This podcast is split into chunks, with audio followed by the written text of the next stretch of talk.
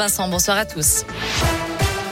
À la une, sa cavale aura duré un peu plus d'un mois. Le détenu qui s'était évadé de la maison d'arrêt de la Talaudière dans la Loire le 5 février dernier a été rattrapé par les forces de l'ordre aujourd'hui. Cet homme de 22 ans, multirécidiviste et considéré comme dangereux, a été interpellé ce matin en gare de Lyon-Pardieu alors qu'il s'apprêtait à monter dans un train à destination de la région parisienne. Il a été placé en rétention en attendant d'être présenté à un juge d'instruction demain. Le parquet a requis son incarcération à Lyon-Corba. Nordal Lelandais lui a été condamné à huit mois de prison ferme pour recel. Le meurtrier de Maëlys et du caporal Arthur Noyer était jugé aujourd'hui pour possession d'un téléphone portable et de deux cartes SIM dans sa cellule de Saint-Quentin-Falavier. Du matériel fourni par une ex-compagne qui lui rendait visite régulièrement. Elle écope de six mois de prison avec sursis.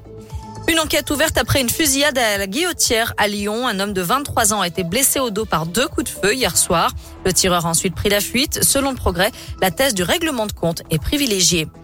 Gérard Collomb a reçu la Légion d'honneur des mains d'Emmanuel Macron hier soir à l'Elysée. Moment de réconciliation entre le président et l'ancien ministre qui avait quitté ses fonctions en octobre 2018 pour se consacrer sa réélection à la métropole de Lyon.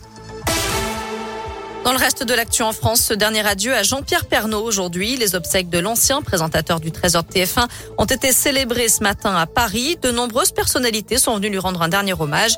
Laurence Ferrari, Sylvie Tellier, Gilles Boulot, Laurent Delahousse, Philippe Candeloro ou encore Jean-Pierre Foucault.